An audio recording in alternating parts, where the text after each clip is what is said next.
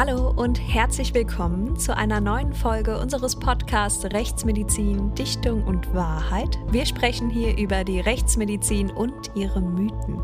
Mein Name ist Vanessa Nischig und wie gewohnt bin ich natürlich auch heute wieder nicht alleine hier, sondern habe virtuell den Direktor des Rechtsmedizinischen Instituts in Frankfurt am Main an meiner Seite, Professor Marcel Verhoff.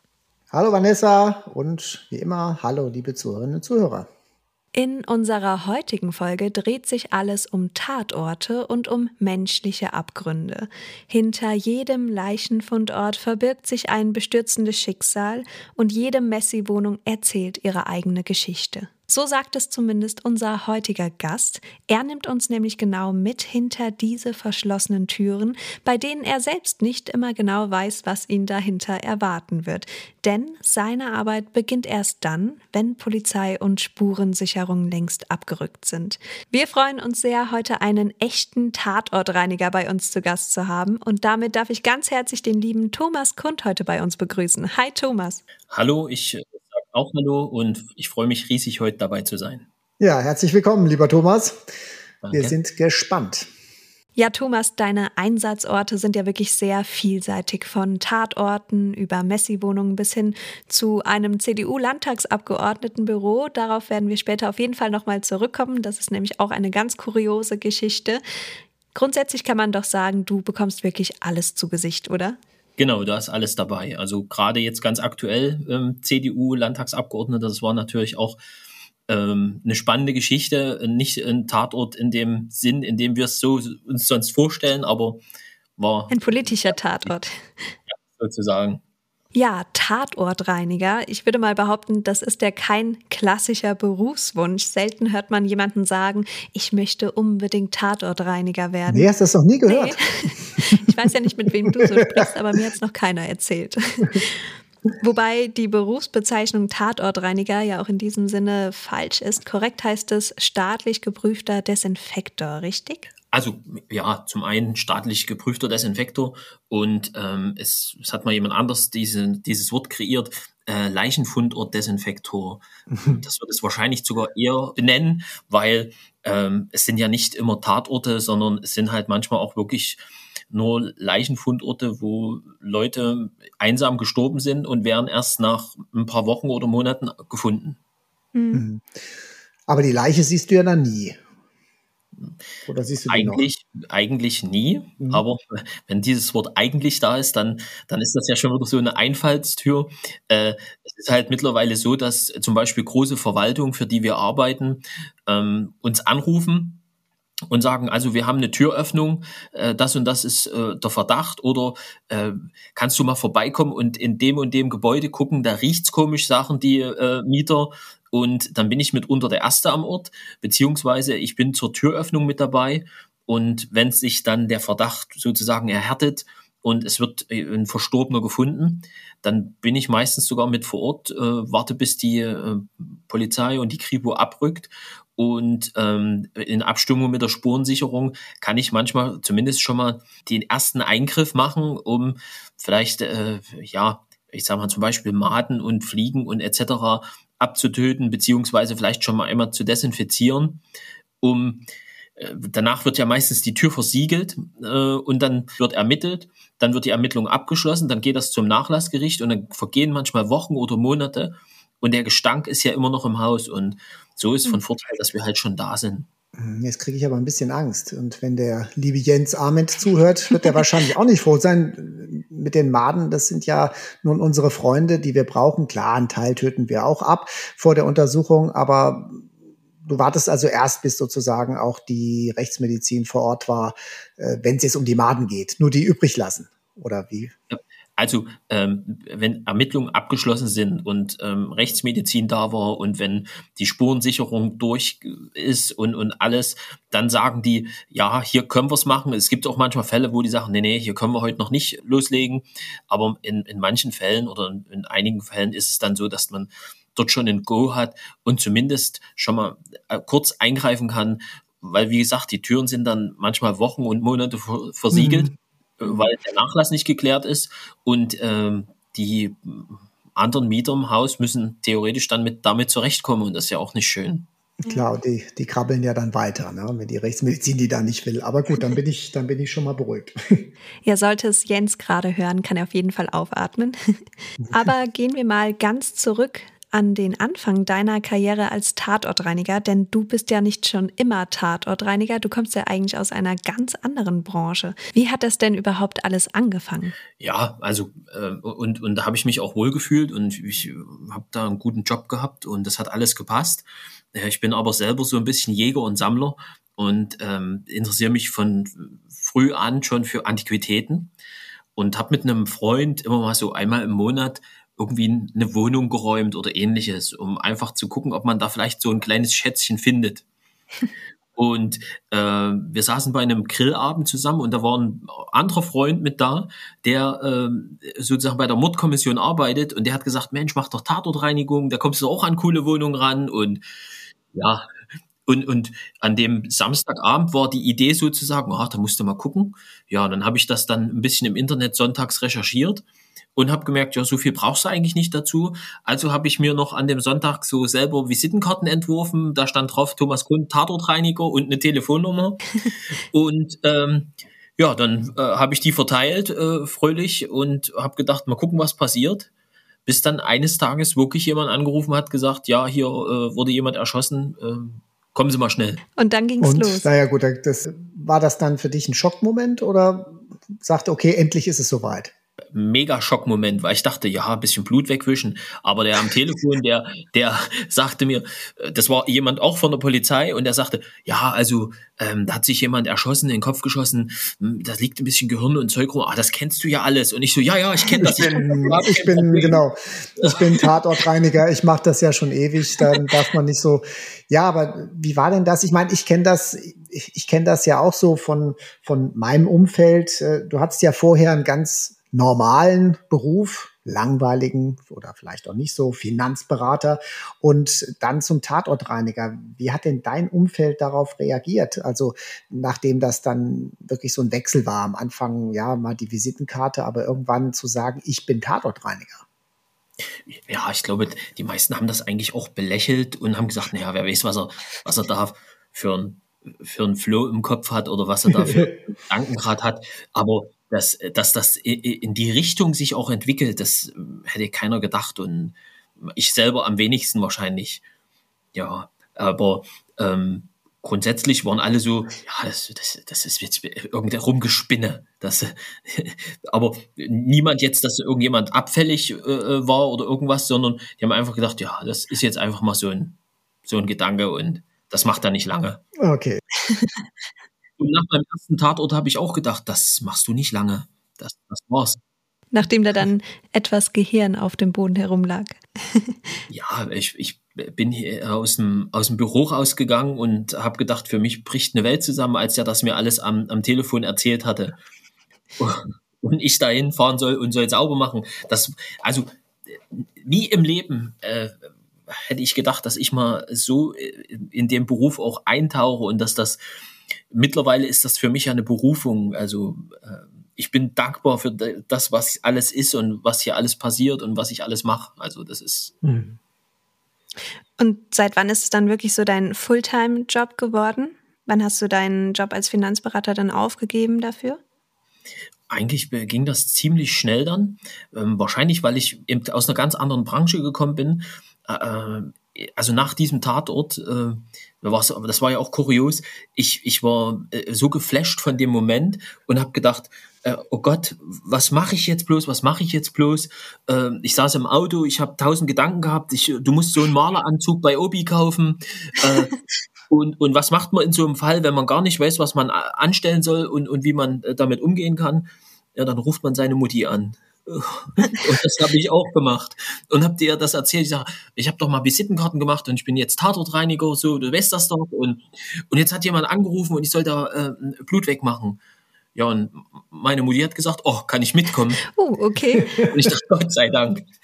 Ja, und dann haben wir das dort ähm, gemeinsam gemeistert und aber dort war auch der Gedanke dann, nee, das machst du nicht, das ist nicht dein Job und das ist nicht dein Beruf. Aber irgendwie hat es mich auch nicht losgelassen, weil ich immer gedacht habe, ja, das kann doch nicht alles gewesen sein. Und du gehst dorthin ohne Ausbildung, ohne nichts und du machst dort einfach das Blut weg. Wir haben hochprofessionell gearbeitet, wir haben äh, sehr viel Pietät an den Tag gelegt, aber irgendwie war das nicht so, also der Gedanke hat mich dann nicht mehr losgelassen und ja, dann irgendwann kam ähm, der erste Leichenfundort, wo jemand halt vier Wochen lag und das ist ja dann nochmal eine komplett andere Situation. Mhm. Also hast du deinen allerersten Einsatz zusammen mit deiner Mutter bewältigt? Meine Mutti war mit bei meinem ersten Einsatz dabei. ja, Chapeau, dann scheint deine Mutter da auf jeden Fall sehr mutig gewesen zu sein. Sie war, war sehr, also war öfters noch mit dabei oder schon einige ähm, äh, Male, aber äh, sie ist leider verstorben und äh, ich denke da immer an sie, an meinen ersten Fall und das verbindet einem natürlich auch. Na klar, auf jeden Fall. Du hast vorhin gesagt, jeder Tag von dir sieht anders aus. Also das hört sich jetzt nicht nach einem klassischen Alltag an, wie es andere Berufe haben. Wie kann man sich das denn bei dir vorstellen? Wie viele Einsätze hast du denn wirklich pro Woche? Gibt es da auch ganz normale Bürotage bei dir? ich habe das Unternehmen, also die Desinfekt hoch 3, mit einem Freund zusammen und wir haben das so ein bisschen aufgeteilt in, in äh, also die Tatortreinigung ist sozusagen mein Baby, äh, das ist so mein, meine Liebhaberei ähm, und da, da gehe ich auch drin auf und einen, richtigen Alltag, äh, so dass man sagt, es gibt einen strukturierten Ablauf, gibt es eigentlich nicht, weil jeden Tag kommt irgendeine Situation oder es ploppt irgendwas auf, wo du sagst, okay, das Problem müssen wir lösen. So, und äh, deswegen äh, gibt es keinen richtigen Fahrplan. Das Einzige, was ist, jeden Frühmorgen, 7 Uhr, bringe ich meinen Sohn in den Kindergarten und danach fängt meine Arbeit an. Hm. Aber du hast jetzt nicht irgendwelche nächtlichen Einsätze oder so, das ist alles äh, dann am helllichten Tag, was du machst. Also größtenteils. Es gibt sicherlich auch mal Fälle, wo wir sofort reagieren und agieren müssen, aber äh, meistens ist es so, dass es eher äh, am Tag ist. Hm. Aber das kann ich natürlich super gut nachvollziehen. Dieses, man weiß nie genau, was der Tag bringen wird. Ne? Das ist schon genau wie bei mir im Beruf das Faszinierende einfach, ne? dass man eigentlich nie weiß, was wird der Tag so bringen. Ja, und Aber, man immer mhm. wieder so, so, eine neue Lösung. Also das ist, ich habe letztens haben wir so drüber gesprochen und da habe ich dann gesagt, das ist eigentlich wie so ein wie so ein Boxkampf. Du hast immer einen neuen Gegner. Der eine, der ist, äh, der legt eher links aus, der andere äh, kämpft vielleicht unfair und, ja. und immer wieder wieder neue Situation, wo man sagt, dass äh, dort ist die Beschaffenheit, da ist der Fußboden, äh, dort ist das Blut unter die Küche äh, äh drunter gelaufen oder ja, es gibt immer wieder neue Situationen, auf die man sich einstellen muss und wo man sagt, okay, das müssen wir lösen. Mhm. Du hast das ja mit dem Desinfekt hoch drei gerade genannt, aber ja, wie, wie kamst du jetzt zu dieser Spezialisierung oder gleichzeitig dieser Idee mit der Desinfektion? Wie kam da die Idee? War das von der Tatortreinigung aus oder ganz anders ja. motiviert? Ähm, doch, also das kam aus der, aus der Tatortreinigung heraus. Also dieses Thema Desinfektion an sich hat mich dann ja nicht mehr losgelassen. Und ähm, wie kann man einen Tatort äh, bestmöglich sozusagen ähm, reinigen und desinfizieren und äh, rückstandsfrei und geruchsneutral. Und ähm, dann gab es zum Beispiel äh, Desinfektionsvernebelungsgeräte. Und ich, ich war sehr schnell davon begeistert. Und dann, ja, dann tippelte, gab es so eine Tippel-Tappel-Tour. Dann hat man so gesagt, also mit dem Desinfektionsgerät könnte man ja auch äh, ähm, andere Sachen desinfizieren, nicht nur Tatorte, vielleicht auch mal ein Büro oder äh, zum Beispiel ein Kindergarten, äh, wenn da in, in so einer Einrichtung zum Beispiel irgendwelche Rotaviren waren genau, oder genau. Noroviren oder sowas. Dann haben wir gesagt, dann, dann, kommen wir und desinfizieren. Und jetzt steht da draußen ein Auto und da steht riesengroß drauf Tatortreinigung. Und dann haben wir gesagt, und die Rechnung, die wir dann stellen an die Kommune, da steht auch Tatortreinigung drauf. Und da haben wir ganz schnell gesagt, na okay, nee, da müssen wir den, den Namen ändern. Und ein, ein Arbeitsbereich ist die Tatortreinigung in der Desinfekt. Und Desinfekt hoch drei, weil wir den ganzen Raum, das ganze Volumen desinfizieren, Raumluft und alles, was im Raum drin ist, etc. Mhm. Aber jetzt habt ihr bei den Coronaviren, habt ihr aber nicht mit angefangen, oder doch? Habt ihr da auch Aufträge? Also äh, ich glaube, unser Unternehmen ist einer der wenigen Unternehmen, die äh, Gewinner der Corona-Krise sind. Es ist zwar äh, vielleicht ein bisschen traurig, aber das Thema Desinfektion, äh, damit ist man jetzt viel, viel, viel, viel sensibler. Und sehr viele Einrichtungen greifen auf das System, was wir zum einen äh, selber als, als Dienstleister anbieten, aber auch, äh, wo wir sagen, wir verkaufen auch die Geräte. Ähm, sehr viele greifen jetzt auf uns zurück und sagen, äh, wir möchten mehr über das äh, wissen. Wir haben äh, extra Außendienstmitarbeiter, die dort vor Ort dann das zum Beispiel auch erklären und ähm, mit Rat und Tat zur Seite stehen. Also es ist, wir sind ein, ein sehr gutes Wachstumsunternehmen. Okay, hätte ich jetzt gar nicht gedacht, aber klar, ist eigentlich logisch.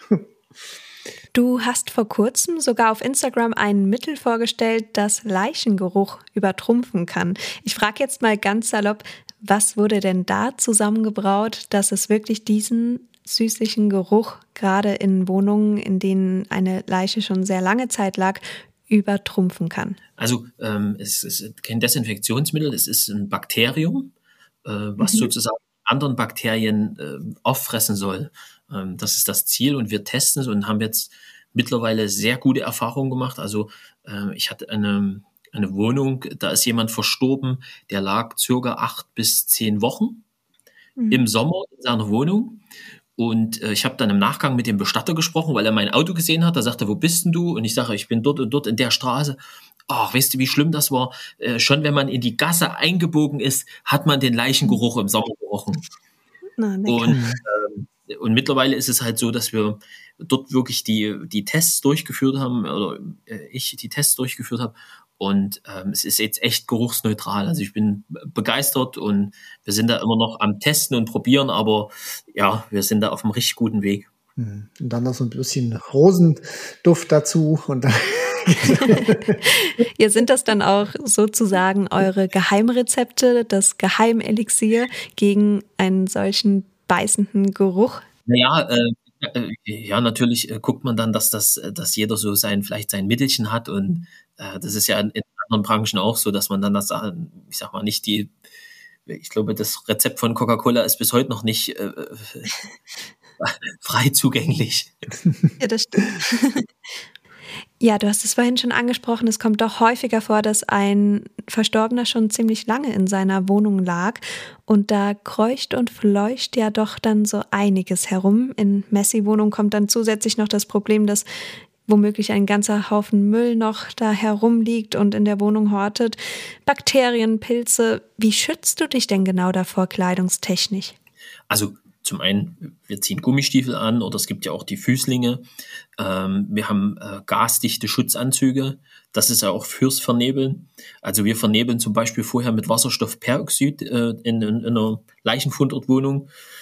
Äh, dann dort, wo der Grobschmutz ist, kommen wir natürlich nicht durch, aber ähm, alle Aerosole sind zumindest schon mal desinfiziert und alle Oberflächen und wir reduzieren damit natürlich äh, die Keimbelastung. Das ist, ich sage immer, das ist wie Zähneputzen. Wenn jemand äh, gar nicht Zähne putzt, dann ist das schlecht. Und wenn jemand äh, ein bisschen oder schlecht Zähne putzt, ist es immer noch besser wie gar nicht. Und deswegen ist eine Desinfektion vorher, dieses Vernebeln für uns zum Beispiel Standard. Also wir vernebeln zuerst und dann fangen wir an, uns an den, an den Arbeitsplatz oder an den, an den Tatort sozusagen ranzuarbeiten. Gummistiefel gibt natürlich Schweißfüße, aber dann kannst du natürlich äh, direkt dieses Zeug da reinsprühen, was den Leichengeruch neutralisiert und dann kannst du wieder anziehen. Hm, eine richtig ästhetische Folge haben wir heute. Ja, äh, jeder kennt ja die Füßlis und die Schutzanzüge, aber ich finde, äh, also ich schwitze weniger in den Gummistiefeln als in dem Schutzanzug, wenn die sind so dicht und wenn man da wirklich aktiv drin arbeitet, ähm, wir hatten ja jetzt äh, einen Praktikanten von Pro7 sozusagen dabei, der, der Beitrag gelaufen ist. Dem lief der, der Schweiß aus den Handschuhen überall raus, weil der geschwitzt hat nach, nach einer halben Stunde, als hätte der äh, zwei Stunden geringt oder was weiß ich. Ja. Nur schöne und schicke Themen, über die wir heute sprechen. Ja. ja, aber ist alles neutralisierbar, das ist gut. Ja. Du hast ja auch immer deinen großen silbernen Zauberkoffer dabei, wie du ihn ganz liebevoll nennst. Was ist denn da alles drin an deinen alltäglichen Werkzeugen, deine alltäglichen Helfer, auf die du da angewiesen bist, wenn es zum Einsatzort geht? Also das fängt ja schon bei einer Spachtel an, ähm, bei Schrubbschwämmen, bei kleinen Bürsten, Desinfektionsmittel, ähm, spezielle äh, Kraftreiniger und, und Fettlöser äh, ja, alles, was so schon da schon dazugehört, was man zum, zum Reinigen halt, was man sich so vorstellen kann eigentlich. Aber ist es denn trotzdem schon mal vorgekommen, dass du dich mit irgendetwas infiziert hast an einem Einsatzort trotz deiner Schutzkleidung? Nein, also habe ich ist mir nicht passiert, zumindest nicht an einem Einsatzort. Und ich bin da echt auch, ähm, was man eigentlich sonst, wenn wer mich jetzt persönlich oder privat kennt, der würde sagen, das kann ich mir gar nicht vorstellen, aber ich bin da echt auch so ein bisschen pedant, wenn es um sowas geht. Also da passe ich ganz genau auf, gucke genau hin und achte auch auf ähm, die Mitarbeiter, dass dann alles ordentlich ist und so. Ähm, mir ist es selber mal passiert und zwar, wir haben ein altes Haus, ich habe mal ein altes Haus restauriert ähm, und, und renoviert.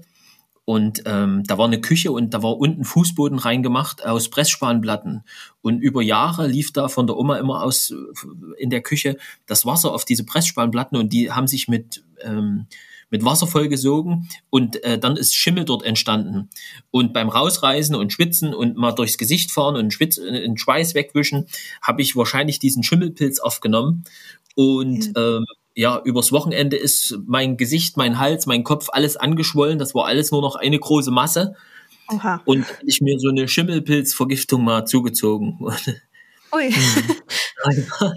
naja, was macht man dann dagegen?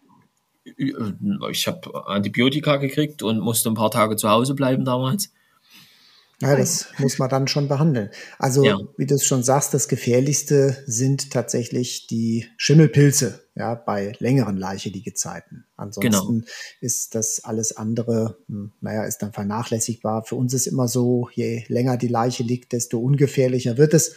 Bei Covid-19 wissen wir jetzt, naja, die können schon ganz schön lang im Leichnam überleben die Viren. Ob es allerdings dann zu einer Ansteckung wirklich reichen würde, allein von der Menge her, das natürlich nicht gesagt. Aber ja, also wenig, was wirklich im Leichnam und erst recht dann in der Umgebung noch länger überlebt. Aber die Pilze sind halt schon gefährlich und die können sich ja dann auch in der Lunge festsetzen oder überhaupt im Körper. Und das ist schon nicht schön. Und ich weiß ja als äh, Tatortreiniger in den seltensten Fällen, äh, woran es lag, warum jemand verstorben ist oder warum sich jemand das Leben genommen hat. Äh, äh Gibt es irgendwelche Krankheiten oder ähnliches? Äh, und, und deswegen ist der Schutz eben das Wichtigste und, und die äh, gute Schutzkleidung. Naja, also lieber mit dem Schutz übertreiben, als äh, zu mhm. wenig zu haben, gar keine ja, Frage. Genau. Wie schaut es denn aus, wenn du in eine Wohnung kommst, in der im Sommer eine Leiche schon relativ lange gelegen hat oder eben in eine zugemüllte Messi-Wohnung? Was ist denn grundsätzlich schlimmer für dich, die Anblicke oder die Gerüche? Ich muss sagen, eigentlich komme ich mit beiden recht gut klar. Also ähm, mich, mich stört beides nicht mehr. Ähm, es gibt natürlich Gerüche in Messi-Wohnungen, so äh, Lebensmittel, die da verwesen oder sowas, die sind für mich fast schlimmer oder finde ich schlimmer wie Leichengeruch. Mhm. Mhm. Aber gab es denn nicht mal irgendwann eine Situation, bei der du wirklich an deine Grenze gelangt bist, wo du, wo du vielleicht auch den Einsatz sogar abbrechen musstest, oder ist das wirklich noch nie vorgekommen? Äh, ganz am Anfang äh, hatte ich mal eine Situation, wo ich selber äh, kurz sozusagen Luft holen musste. Äh, da ist mir äh, aus dem Hausschuh die große Zehe noch rausgekullert. Und Oha. ich habe in, in die Hand genommen und das war aber auch schon, also die, die war schwarz und man hat das kaum gesehen. Das sah eigentlich aus wie so eine zusammengeschrumpelte Walnuss. Und ich habe die so in der Hand gehabt, also ich hatte Handschuhe und Schutzanzug auf und, und habe so wirklich gedacht, ach, eine große Zehe.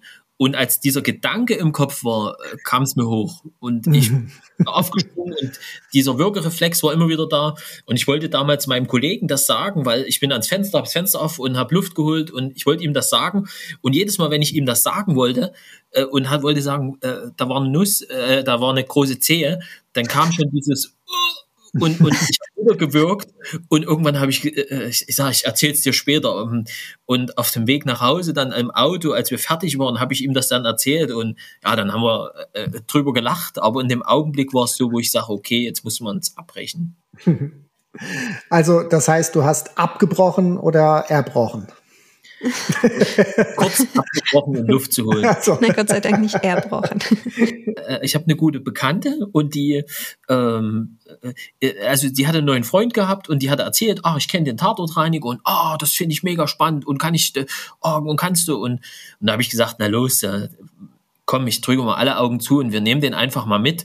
Und er kam und war schon angezogen wie so ein Astronaut. Also ich habe auch gesagt, was hast du vor? Willst du jetzt einen Tatort mit mir angucken oder auf den Mond fliegen? Und äh, seine Freundin war völlig entspannt. Äh, die ist damit in die Wohnung gekommen. Der, der Verstorbene, der, das war fünfte Etage, ganz oben, sehr heiß im Sommer. Das ist ja das typische, sechs Wochen circa. Äh, also der Geruch war schon ordentlich. Die Freundin war völlig entspannt und er hat draußen erstmal in seine Maske gebrochen und auch die ganze, vor die ganze Treppe alles äh, vollgebrochen und also ich hatte draußen mehr wegzumachen wie drin. Wahnsinn der Tag.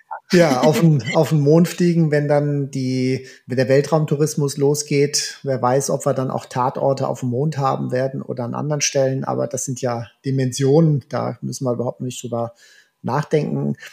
Ähm, der Geruch in der Wohnung, Messi-Wohnung, das ist ja schon so etwas Besonderes wieder. Und äh, ich glaube, auch mit Gerüchen ist es so, man muss sie eben kennen. Ne? So wie du gerade gesagt hast, der Bestatter hat schon von weitem den Leichengeruch wahrgenommen. Wenn man den Leichengeruch nicht kennt, nimmt man es nicht wahr. Dann riecht es halt irgendwie komisch. Und diese Gerüche in den Wohnungen, die über die Jahre sich da anstauen, das ist also auch was sehr Spezielles wie es gerade in unserer Zeitschrift Archiv für Kriminologie hm, eine Arbeit da zur Publikation ist sie da angenommen worden, wo jemand eben über dieses Messi-Syndrom in Hamburg äh, publiziert hat.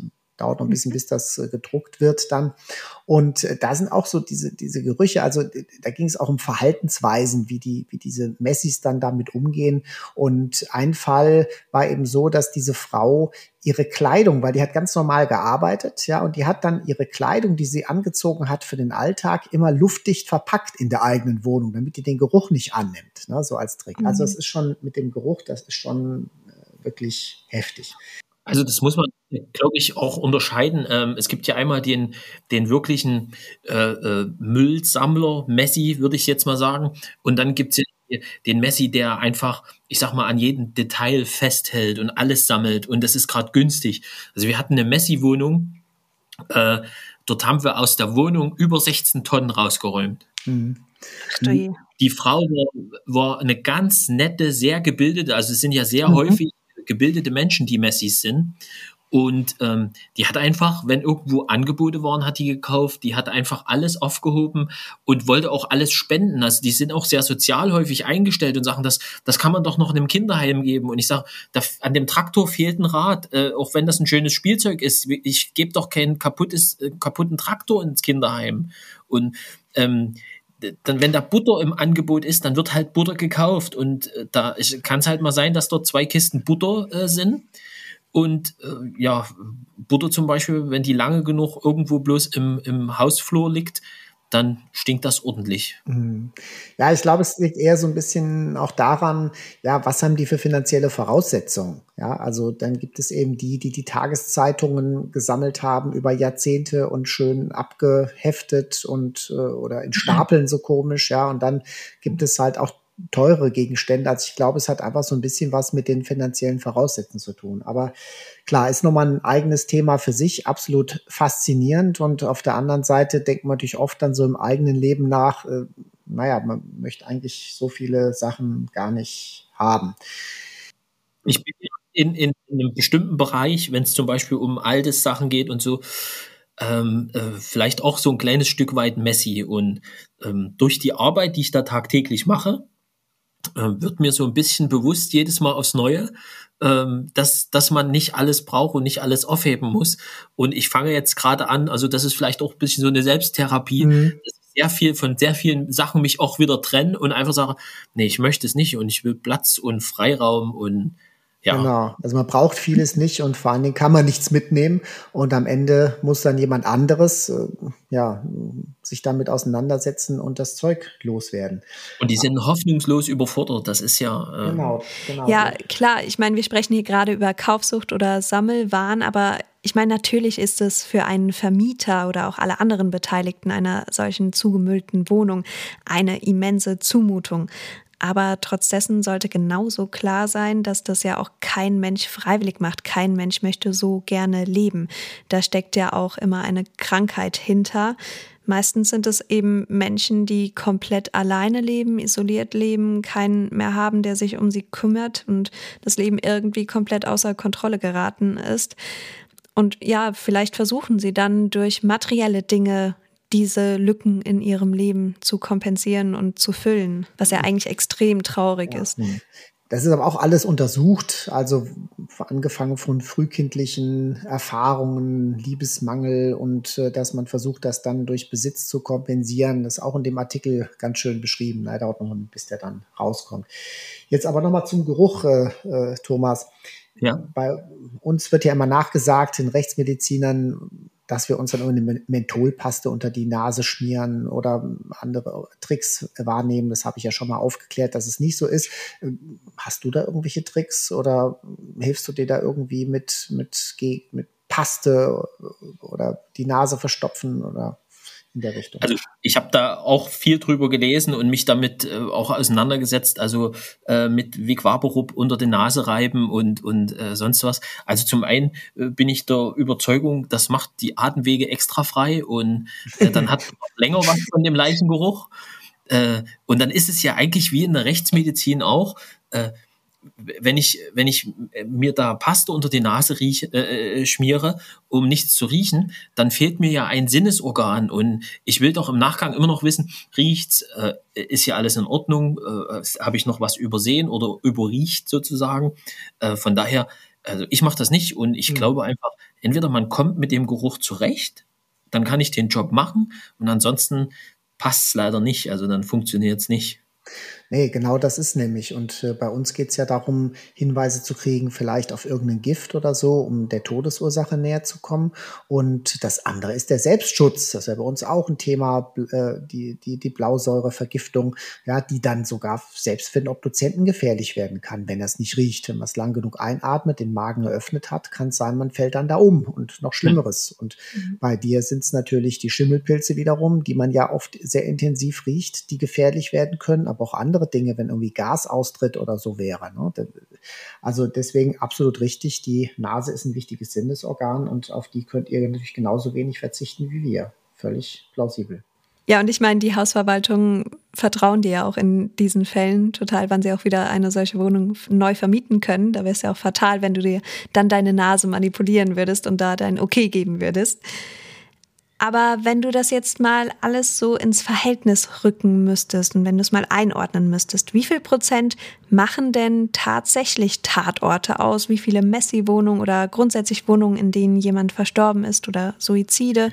Also ich würde sagen, äh, wirkliche Tatorte, wo halt, äh, ich sag mal, Mord und Totschlag äh, ist, das sind maximal zehn Prozent von, von der täglichen Arbeit. Ähm, was den Arbeitsbereich im Tatortreinigung angeht. Dann äh, haben wir natürlich Suizide. Das wird wahrscheinlich um 20, 25 Prozent sein. Und der Rest sind wirklich Leichenfundorte, wo wir sagen, okay, da sind zwei Wochen, fünf Wochen, zehn Wochen, ein Jahr, äh, liegt da jemand verstorben in der Wohnung und wird dann gefunden. Und dort ist es meistens so, äh, wenn jemand länger in so einer Wohnung liegt, dann haben wir meistens schon, ich sag mal, so ein soziales Gefälle. Das sind entweder Wendeopfer, wo ganz wenig in den Wohnungen ist, oder wir haben dann wirklich so einen Fall, das ist eh jemand, der sich zurückgezogen hat, der Messi war, der sich zugemüllt hat, dann ist äh, die Wohnung dementsprechend noch voll. Und das sind eigentlich dann die, die schlimmsten Aufträge, weil da liegt jemand tot, zwölf Wochen in der Wohnung, hat äh, Zeitungen gesammelt, der ganze Zeitungsstapel ist auf den Verstorbenen gefallen irgendwann und ja, das ist alles einfach ja, durchdrängt mit Leichenflüssigkeit und wir haben dort wirklich das volle Programm dann. Ja, und das ist ja noch steigerungsfähig dann mit Exkrementen. Ne? Viele können ja dann gar nicht mehr ihr Badezimmer benutzen, ihre Toilette benutzen und äh, dann teilweise Essensreste werden aber so ein Fall, wo dann irgendwie diese Frau war das noch von einer Freundin mit Pizza beliefert wurde. Ja, aber die durfte nicht mehr in die Wohnung rein und da war dann wirklich alles mit diesen Pizzakartons voll und überall Kothaufen verteilt. Also das ist natürlich okay. alles ja Wahnsinn, also was, was man da sehen kann festgestellt habe, ist, ähm, dass sehr viele, also in dem in den Messi-Wohnungen äh, oder in den vermüllten Wohnungen, wenn dann jemand sich so zurückgezogen hat und ähm, äh, kann nicht mehr auf die Toilette gehen, mhm dass äh, die äh, eben einen Eimer benutzen für das ganz große Geschäft und äh, holen sich ab und zu auch mal einen neuen Eimer und stellen den dann halt äh, in die nächste Ecke. Äh, und dass Flaschen verwendet werden, um da rein zu urinieren. Und dann, man, also ganz am Anfang habe ich mich immer gewundert, dass die Getränkeflaschen immer halb voll waren oder äh, nie ausgetrunken waren oder so. Aber es ist nicht die Orangenlimo, die da drin ist. Und ich kriege dann immer ganz viele Mails. Das sind ja Haufen Pfandflaschen. Und wir entsorgen und werfen wirklich die Flaschen weg, weil äh, ich sag mal, so eine Flasche soll nicht wieder in Umlauf kommen. Also die soll daraus soll nicht wieder getrunken werden. Oh, ja, wenn es eine Glas, wenn es eine Glasflasche ist, warum nicht? Ja, oh, ich glaube, das wird hier die widerlichste Folge, die wir bisher hatten. Wer weiß, was mit der Pfandflasche schon alles so passiert ja, ist. Ja. Ja, und dann haben wir natürlich noch Steigerungen, die, wenn da noch Haustiere in der Wohnung sind. Ne? Hast du das auch schon erlebt? Also wir geben ja unseren Wohnungen, so den speziellen Wohnungen, äh, immer Namen. Also mhm. die Traumfängerwohnung, wo alles voller Spinnweben war. Also da bin ich mit dem Besen rumgelaufen und habe erstmal alle Spinnweben eingewickelt und hatte dann so eine zwei Meter große Zuckerwatte. Äh, äh, zum Schluss gehabt und ähm, so gibt's gab es zum Beispiel auch eine Frettchenwohnung mhm. und das Veterinäramt hat dann noch gesagt, also sieben haben wir gefunden und gefangen, aber zwei fehlen noch. Und äh, bei der Wohnung war es so, die Frau war nur vier Tage verstorben, aber sie äh, hatte sich ins Bett gelegt auf die Heizdecke. Die, die Leichenflüssigkeit war bis in, in den Vorraum äh, ausgebreitet. Also es war überall Leichenflüssigkeit. Es war, die ganze Wohnung war wirklich komplett hinüber. Und ähm, wir haben ordentlich Arbeit gehabt und es fehlten halt zwei äh, Frettchen und an den Wänden waren überall so gelbe Drainagerohre dran gebastelt, damit die Frettchen da hier ihre Frettchenautobahn haben sozusagen. Ach, und äh, es war im Winter und wir haben die zwei Frettchen dann gefunden und zwar lagen die in der Gefriertruhe, die waren verstorben und die Dame hat die Gefri in der Gefriertruhe derweil eingefroren, weil sie sie nicht begraben konnte, weil draußen der Boden gefroren war. Mhm. Also oh. zumindest das meine Vermutung, weil beide ähm, sozusagen für die Bestattung vorbereitet, eingepackt in der Gefriertruhe lagen. Gute Bestattungsvorsorge. Aber wie lange brauchst du denn eigentlich, bis du wirklich eine solche Wohnung komplett geräumt hast? Tage, Wochen? Ich sag mal jetzt äh, zum Beispiel die, ähm, die, die Wohnung mit den 16 Tonnen. Dort haben wir neun Tage gearbeitet und äh, fünf Leute. Also das, das kommt natürlich immer darauf an, welche Etage.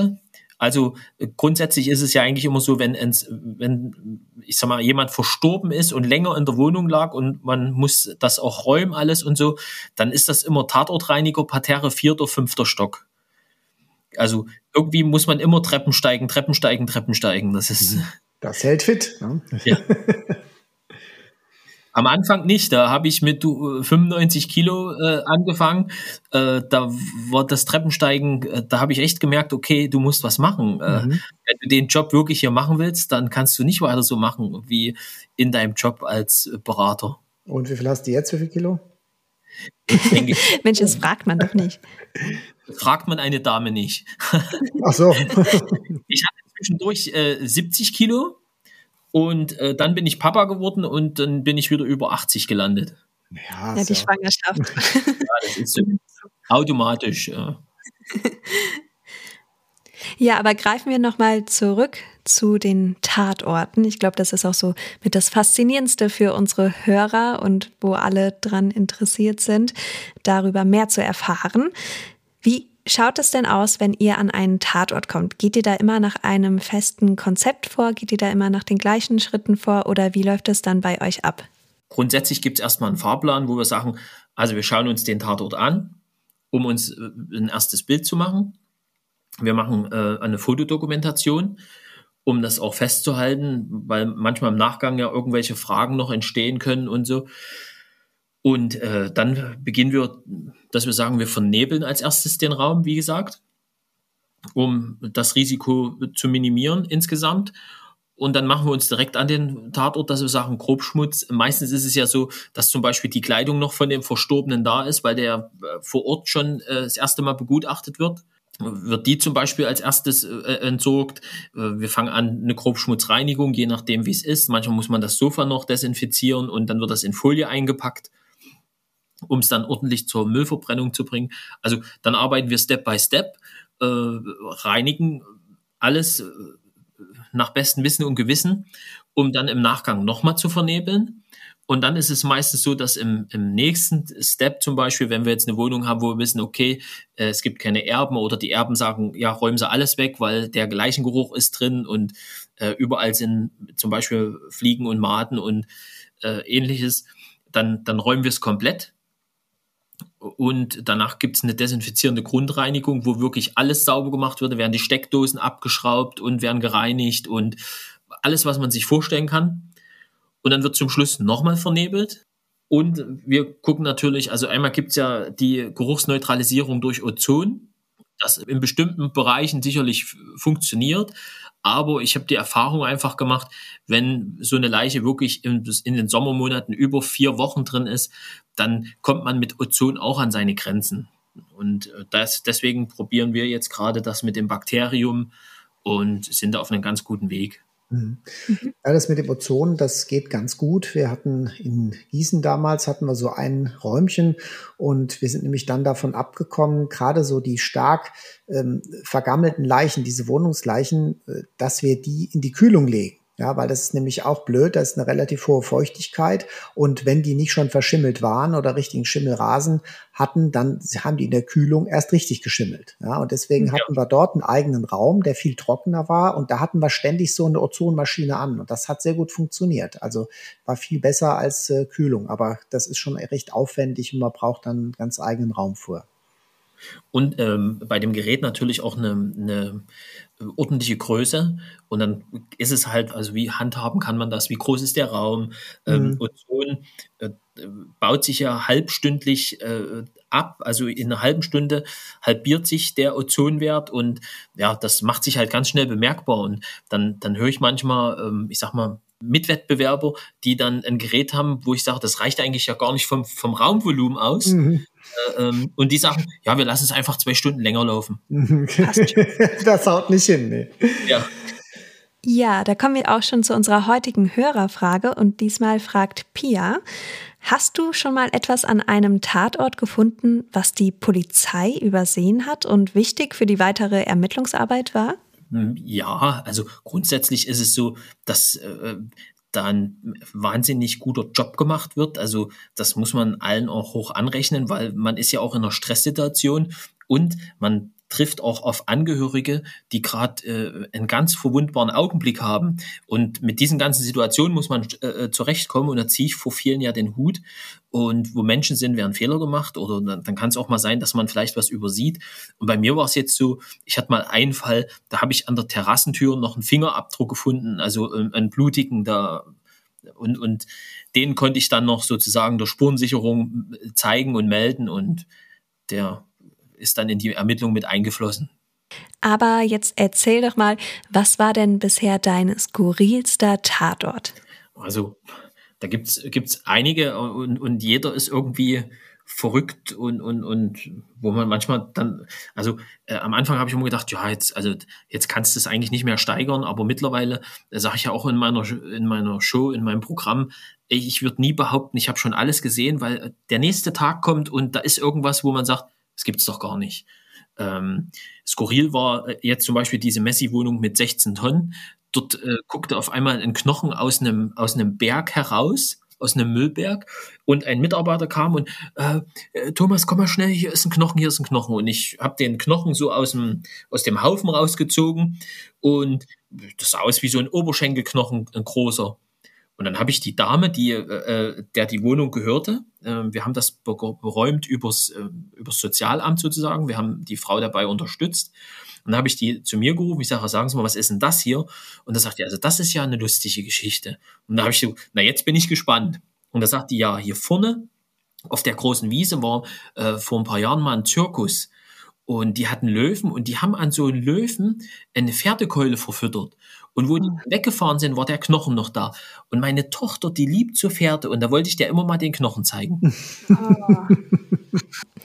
Ja, ich meine, wer freut sich nicht über einen Pferdeknochen? Ja, also das war natürlich, ich habe dann auch gesagt, wissen Sie, wann war Ihre Tochter das letzte Mal da? Und ja, die ist seit zehn Jahren nicht gekommen. Ich sage, wahrscheinlich, weil sie genauso weil solche Sachen gemacht haben, Mensch.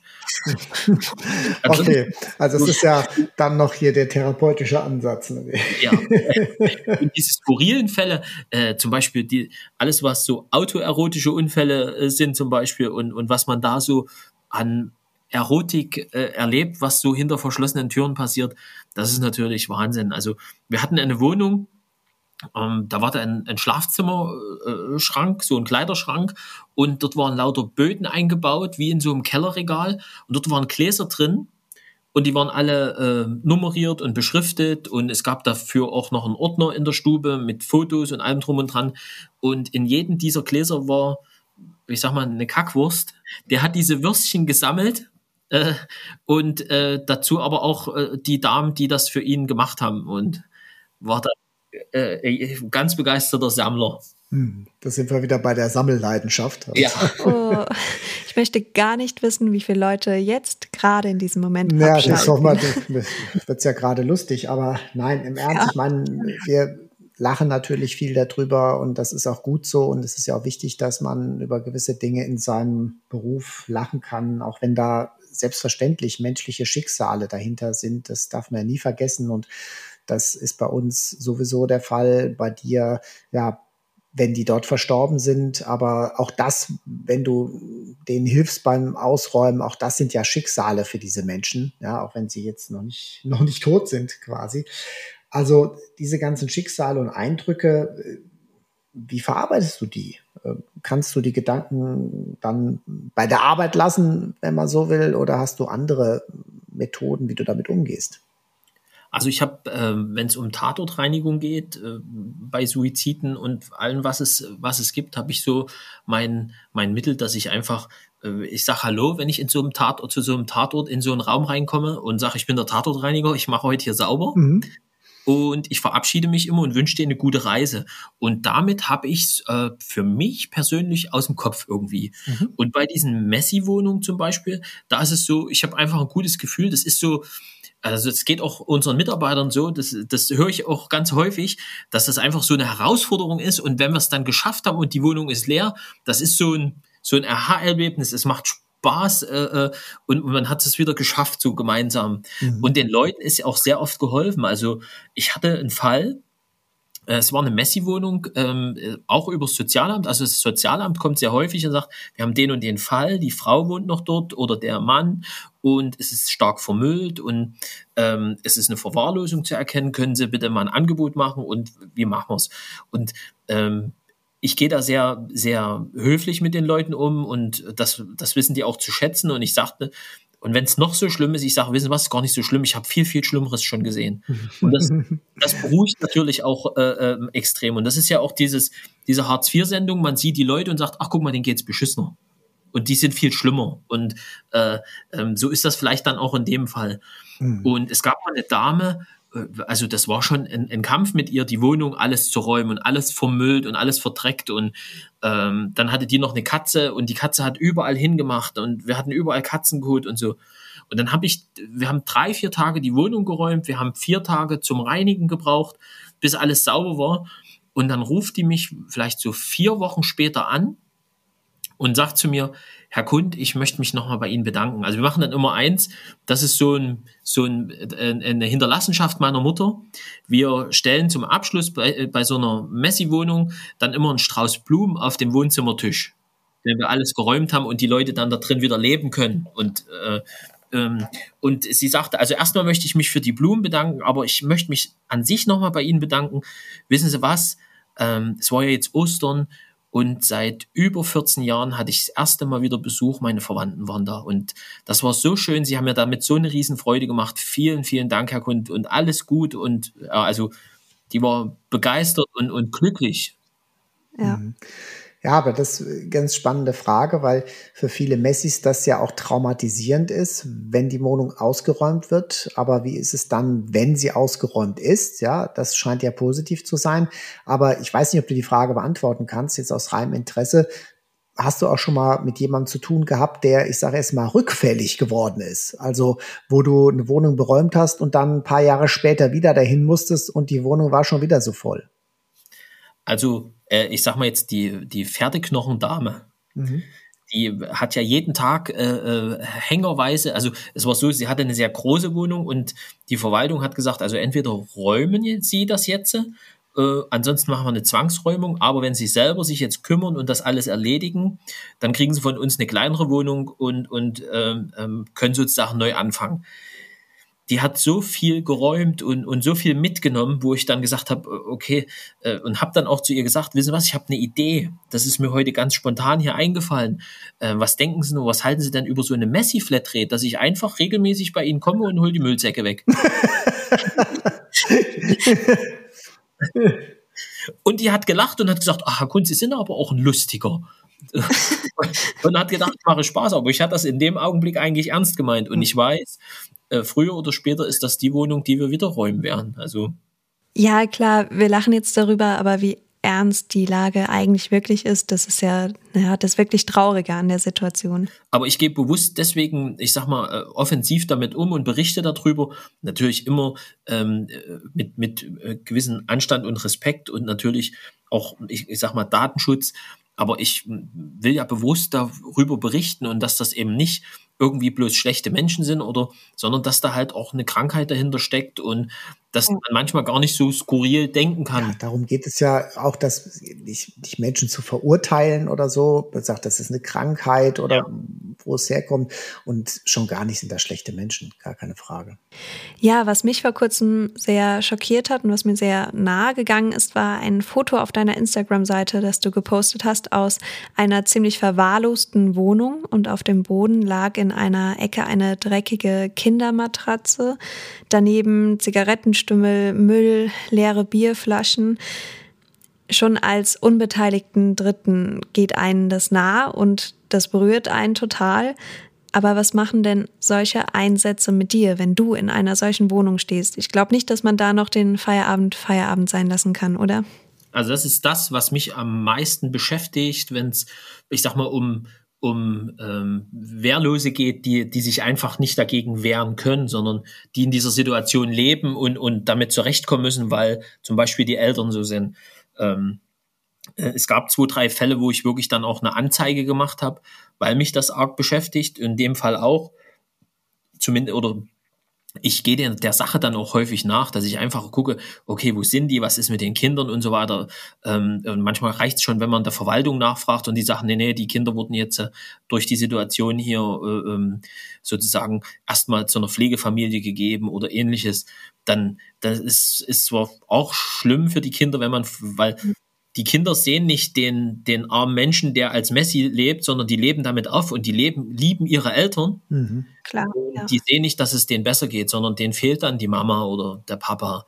Ähm, aber das, das hat ja kein Kind verdient, so zu leben. Und es gibt ganz, ganz oft solche Fälle. Und auch da berichte ich ja drüber bewusst, um auch den anderen die Augen zu öffnen und zu sagen, hey, guckt da hin, guckt nicht weg und, und, und dreht euch nicht rum, sondern guckt hin, auch wenn das eure beste Freundin ist und ihr merkt, die hat ein Problem, dann müsst ihr der helfen, schon der Kinder wegen. Und gerade wenn es um Kinder geht, also ich hatte einen Fall und ähm, der, der, der hat extrem an mir genagt. Ähm, äh, da war jemand verstorben in der Wohnung oder lag verstorben in der Wohnung circa vier Wochen.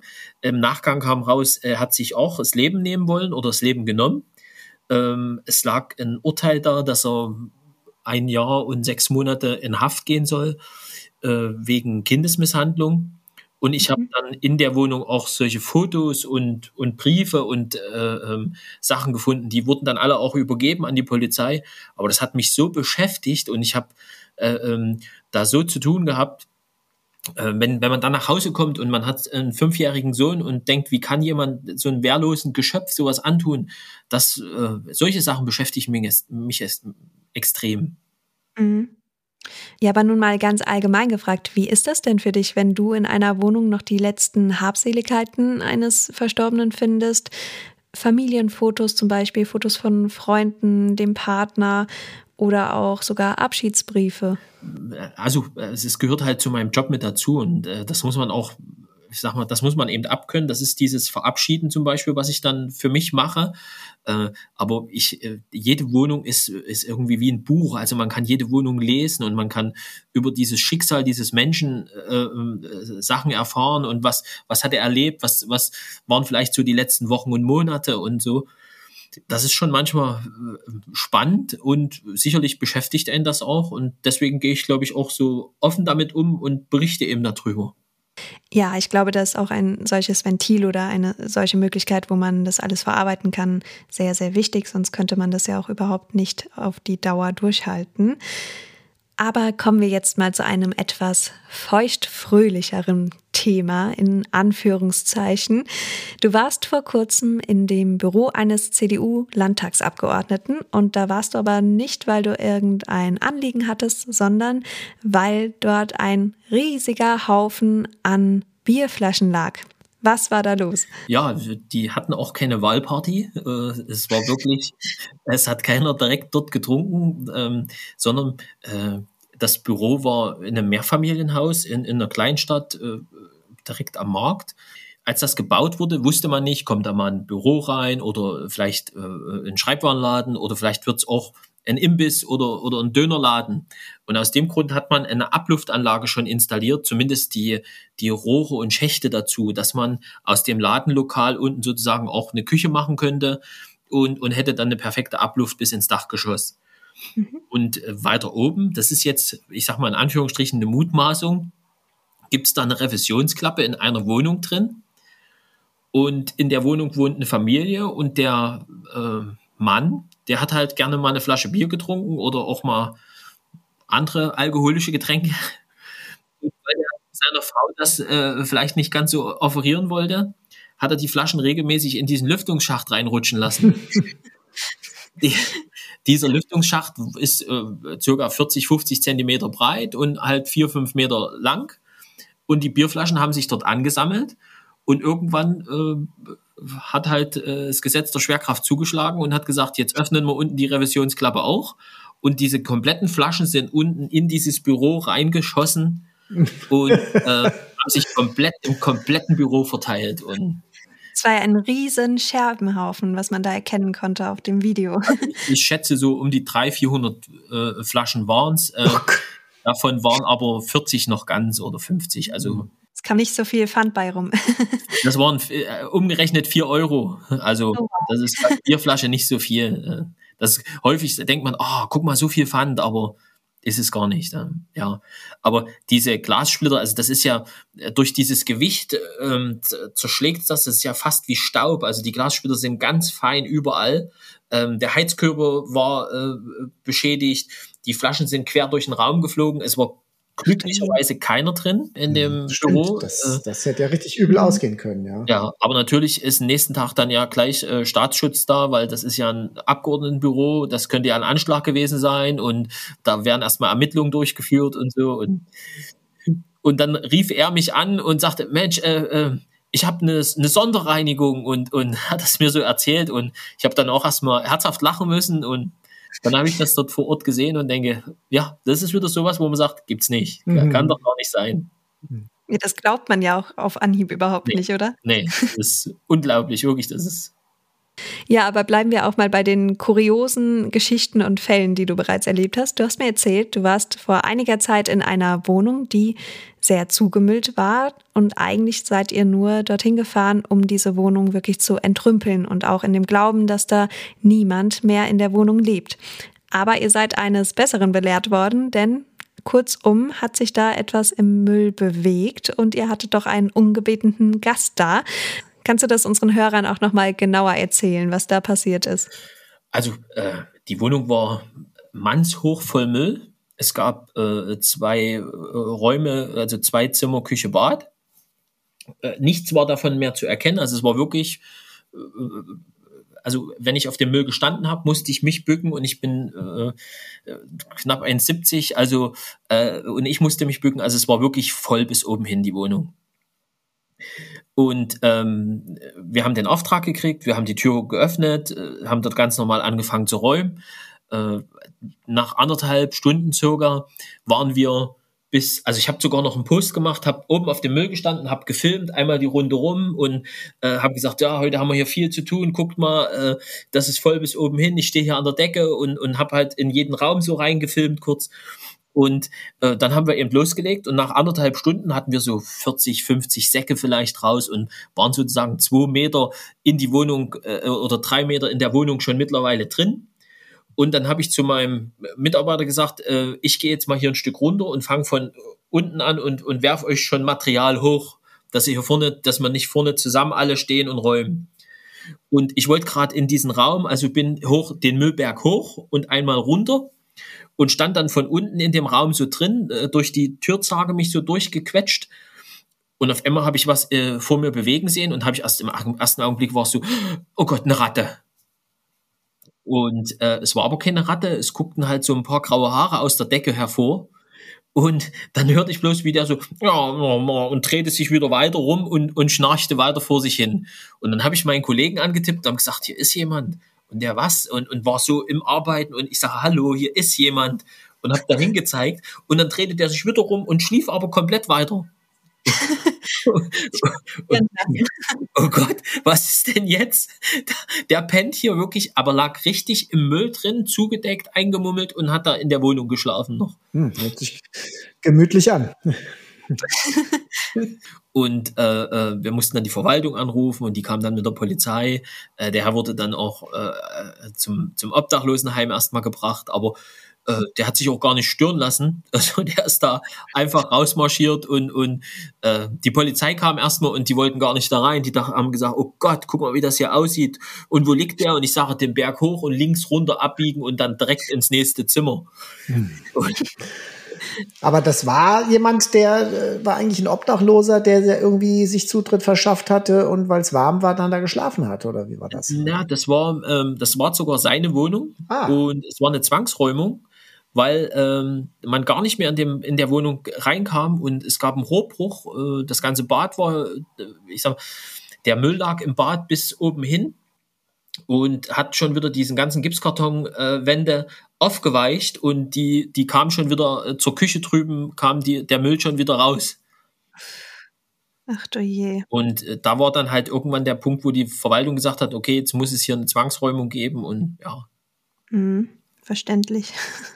Ja, du hast häufiger auch Einsatzorte, an denen Suizide vollzogen wurden. Inwiefern hat sich denn deiner Einschätzung nach oder deiner bisherigen Erfahrung nach die Suizidrate in Deutschland in Zeiten von Corona, in dem fortwährenden Lockdown verändert? Kannst du da überhaupt Veränderungen erkennen oder wie schätzt du die ganze Situation ein?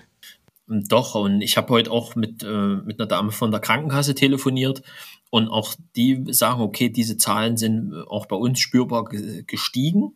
Wir merken das auch in der täglichen Arbeit, äh, dass es da mehr Fälle gibt. Mhm. Und äh, ich glaube auch, ähm, dass, dass wir da, das ist trotzdem noch eine Ruhe vom Sturm. Äh, ich habe schon Anfang letzten Jahres dann gesagt, mit diesem Lockdown werden wir eine äh, veränderte Geburtenrate erleben aber wir werden auch eine höhere Trennung, Trennung, äh, es wird auch mehr Trennungen geben. Und da ist es leider so, dass viele Männer Trennung viel schlechter verkraften als Frauen und dann diesen Weg suchen, weil die denken, es gibt keine andere Lösung. Ohne, der, ohne die Frau möchte ich nicht mehr leben. Und äh, jeder, der schon mal, oder es hat, glaube ich, auch jeder schon mal Liebeskummer gehabt und der weiß, wie es ihm geht. Und für manche gibt es da keinen Ausweg. Und ich glaube auch, wir werden ähm, sehr viele Insolvenzen und, und finanzielle Probleme äh, erleben. Und auch da geht einher, dass dann der eine oder andere sich da auch wahrscheinlich für, für so einen Weg entscheidet. Mhm. Ja, also du würdest auch sagen, dass sich das durch alle Gesellschaftsschichten zieht? Das zieht sich durch alle Schichten. Und ähm, Anfang letzten Jahres war es so, als die Grenzen dann das erste Mal dicht waren, haben wir zum Beispiel in allen Bevölkerungsschichten ähm, Suizide gehabt, äh, weil der, der, die, die ganzen Drogen und, und alles, was es da so gibt, äh, mhm. kam nicht mehr über die Grenze. Und es gab sehr viele äh, Entzugsphasen und äh, ja, da vom kaufmännischen Leiter bis zum Rechtsanwalt äh, äh, oder ich sag mal dem, dem Küchenangestellten haben dann alle dieses Problem, die äh, irgendwo vorher konsumiert haben. Und da gab es auch wirklich verrückte und viele Fälle. Klar. Ja, aber völlig klar, es sind eben Krankheiten, die eine Rolle spielen. Und ich meine, man denkt ja oft so nach bei Suiziden, was ist die Ursache gewesen, was war der Auslöser? Und aus medizinischer Sicht muss man sagen, in unserem Land muss sich niemand aus wirtschaftlichen Gründen suizidieren. Ähm, es gehört immer noch ein gewisser krankhafter Anteil dazu, zum Beispiel Depression. Und das ist behandelbar. also das ist auch wichtig, dass den Menschen klar ist, wenn ihr in so eine schlechte Situation reinkommt, das objektiv auch mal ungünstig erscheint, aber euch kann geholfen werden. Ja, also das nur mal an der Stelle zu betonen es ist auch, ist auch keine Schande hinzufallen. Ne? Das ist, äh, ähm, äh, es gibt äh, da, da Sachen zwischen Himmel und Helle, äh, die wir einfach nicht beeinflussen können. Und von daher ist es wichtig, dann auch zum Beispiel, es gibt äh, Seelsorgen, es gibt äh, die Caritas, die das anbietet. Also es gibt ganz viele Möglichkeiten, sich dann hinzuwenden und, und zu sagen, okay, welche Lösung äh, gibt es denn da und welche Alternative zu so einem Suizid? Genau, und wir werden auch in unsere Shownotes einige Telefonnummern auflisten, an die ihr euch vertrauensvoll wenden könnt, wenn es euch gerade einfach nicht so gut geht oder wenn ihr mit eurem Problem alleine nicht mehr klarkommt. Gerade jetzt auch in der Zeit des Lockdowns, man hat weniger Austausch mit anderen Menschen, man sieht seine Freunde, seine Familie weniger. Und wenn ihr an dem Punkt angelangt seid, wo ihr alleine einfach nicht mehr klarkommt, dann ruft da an und holt euch Hilfe. Das ist keine Schande. Und ähm, auch da ist es ja so, dass man sagen kann, achte da doch auf, auch auf deine Mitmenschen. Das ist das, was ich auch sehr häufig schon gesagt habe. Man kommt manchmal vielleicht äh, gestresst dann von der Arbeit nach Hause oder äh, ist selber angespannt und dann äh, ist ständig diese alte Frau aus dem, aus dem Erdgeschoss, die jedes Mal, wenn man draußen, wenn man zur Tür reinkommt, steht die draußen und guckt einen an. Äh, und da sage ich halt, Mensch, äh, sag doch einfach guten Tag, äh, bleiben Sie schön gesund, bis zum nächsten Mal. Ich bin vielleicht der einzige soziale Kontakt, den diese Dame hat oder der Herr. Und ja. meine Oma würde sagen, die Gusche fällt von ganz alleine wieder zu. Also sprich, äh, da kurz ein, ein, nettes Wort. Man muss ja nicht dort äh, fünf Stunden sich unterhalten, aber mal ein nettes Wort und ganz freundlich, ja, das schadet niemanden. Genau, das ist wichtig, dann ein paar positive Energie reinzubringen. Auch wenn wir jetzt so ein bisschen ernsthaft geworden sind, was aber, glaube ich, an der Stelle notwendig war. Und dann natürlich auch, ja, klar, wir, wir lachen auch hier in der, in der Podcast-Folge oder in anderen, weil es für uns zum Alltag gehört, aber die Ernsthaftigkeit sollte damit nicht verloren gehen. Und das ist natürlich dann auch oft so eine Kritik, wenn man zum Beispiel ja, die Ernsthaftigkeit zum Thema einsames Sterben oder die Schicksal hinter den verschlossenen Türen. Äh, meinst du, diese Ernsthaftigkeit kann durch Serien wie zum Beispiel Der Tatortreiniger verloren gehen?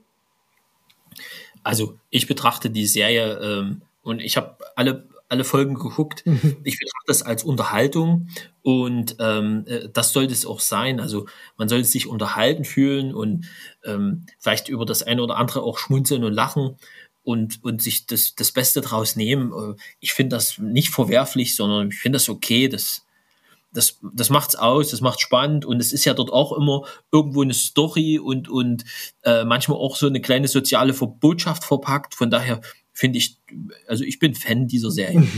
Okay. Und um weiteres Positives jetzt nochmal zu nehmen, du hast ja gerade schon gesagt, was das für ein tolles Gefühl ist, wenn man dann so eine Wohnung leer geräumt hat oder so. Aber was würdest du sagen, ist so dein bisher schönstes Erlebnis in Bezug auf deine Arbeit? Also gab es irgendwie ein Ereignis, das dich dann doch mal so richtig glücklich gemacht hat? Ja, also ähm, wie gesagt, es ist äh, häufig die Dankbarkeit, dass, mhm. dass die Leute echt dankbar sind und, und, und glücklich.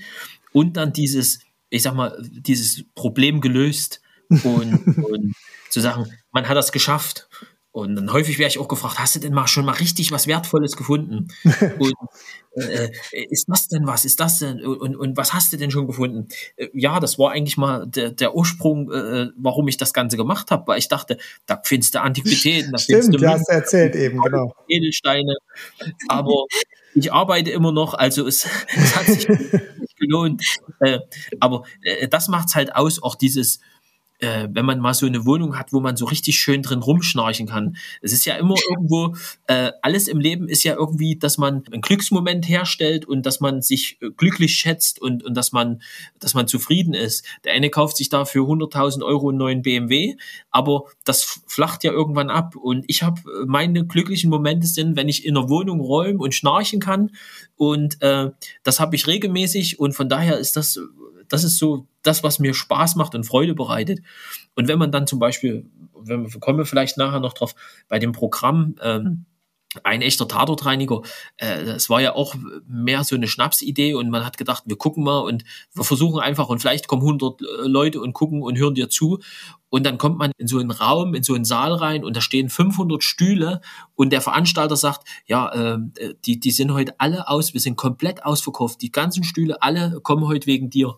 Dann denkt man auch so, boah, geil, das ist doch alles richtig gemacht, das macht Spaß. Und damit haben wir auch ein schönes Schlusswort gefunden.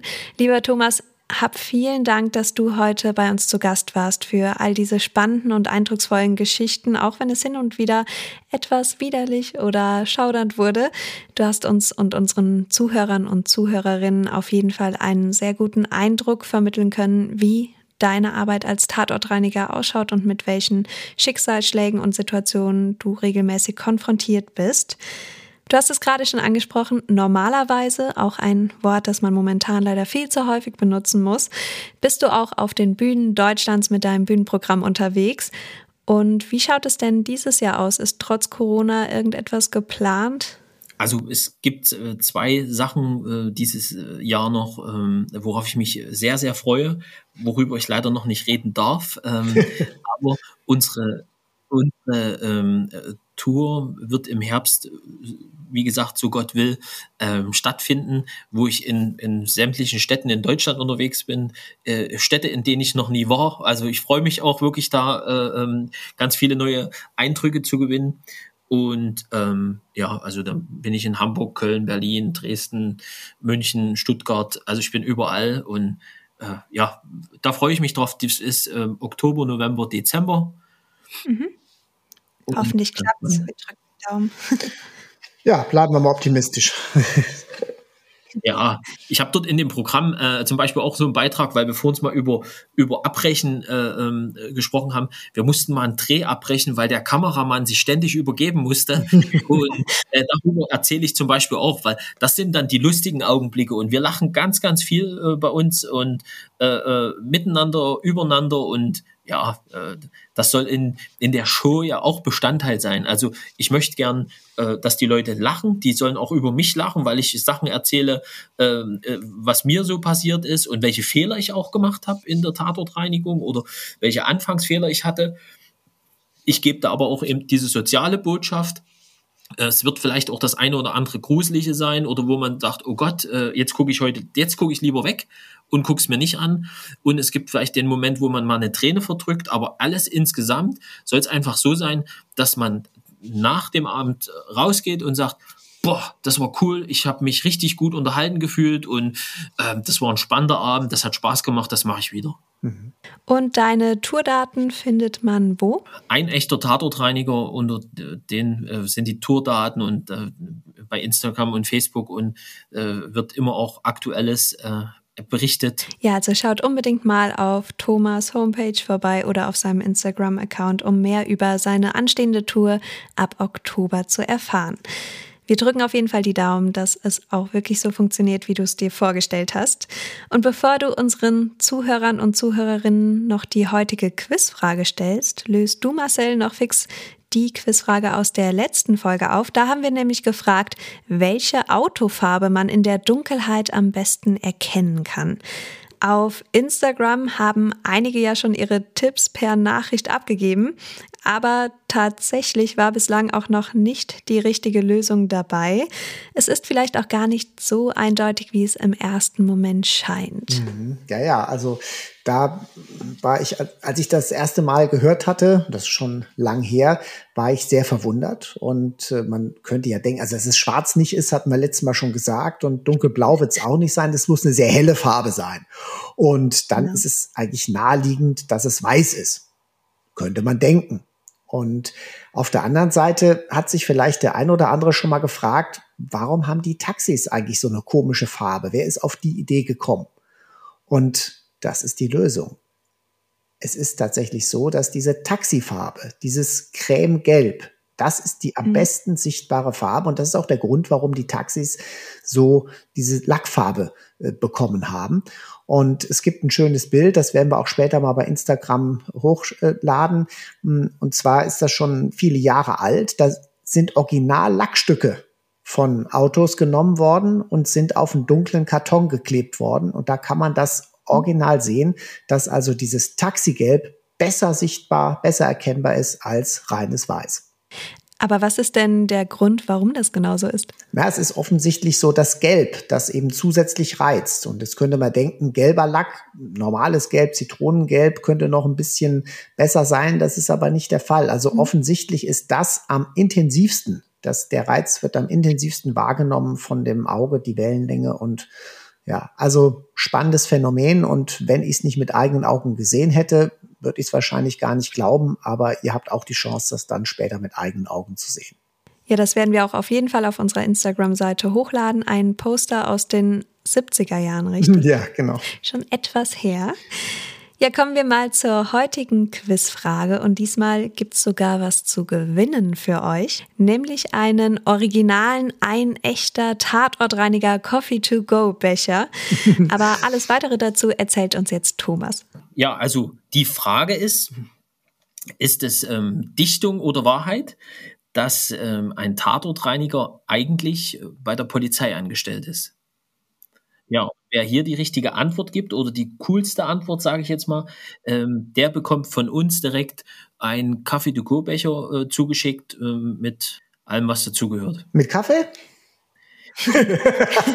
Ein kleines Päckchen äh, Togauer Bärenkaffee drin. Mhm. Und auch noch eine kleine Flasche Desinfektionsmittel für die Handtasche. Das wird, Ganz aber das darf man nicht trinken dann, oder? Nee, also, genau. Aber ganz wichtig noch, wenn ihr an diesem Gewinnspiel teilnehmen möchtet, dann müsst ihr uns natürlich auch auf Instagram folgen und wir werden da einen gesonderten Beitrag veröffentlichen, den ihr dann kommentieren könnt und alle weiteren Teilnahmebedingungen findet ihr dann auch dort. Ja, wie immer möchten wir euch am Ende unserer Folge natürlich noch auf unsere Instagram-Seite Rechtsmedizin Podcast aufmerksam machen. Da müsst ihr uns eine Nachricht schreiben, um am Gewinnspiel teilzunehmen. Und lasst uns doch gerne auch ein Abo da, wenn ihr mehr Informationen zu den Themen unserer Folgen bekommen möchtet. Und natürlich freuen wir uns immer über euer Feedback, eure lieben Nachrichten und eine Bewertung auf der jeweiligen Podcast-Plattform, auf der ihr unseren Podcast hört. Thomas findet ihr auch auf Instagram, da nennt er sich ein echter Tatortreiniger. Hm. Du machst auch regelmäßig Stories, bei denen dich deine Follower und Followerinnen auch mal in eine Messi-Wohnung begleiten dürfen und gibst dann natürlich auch ganz grundsätzlich spannende Einblicke in deine Arbeit. Also schaut auch unbedingt mal auf seiner Seite vorbei. Auf YouTube bist du auch vertreten, ja, richtig? Auch unter ein echter Tatortreiniger. Mhm. Alles klar. Und was findet man da von dir? ähm, zwei, drei Beiträge, die äh, mittlerweile im Fernsehen gelaufen sind. Und ähm, dann gab es Anfang des Jahres mal so eine Idee, wie kann ich denn Desinfektionsmittel selber herstellen und andere spannende Themen. Alles klar. Damit verabschieden wir uns auch von euch für heute. Bis zum nächsten Mal. Macht das Beste aus dieser Lockdown-Zeit und bleibt vor allen Dingen gesund. Bis bald. Schön, dass ihr dabei wart. Ich verabschiede mich auch, lächle die Welt an und sie lächelt zurück. Ja, dir vielen Dank, lieber Thomas. Das war schon wirklich sehr, sehr spannend. Auf jeden Fall. Danke, dass du bei uns warst. Ich bedanke mich für die Einladung.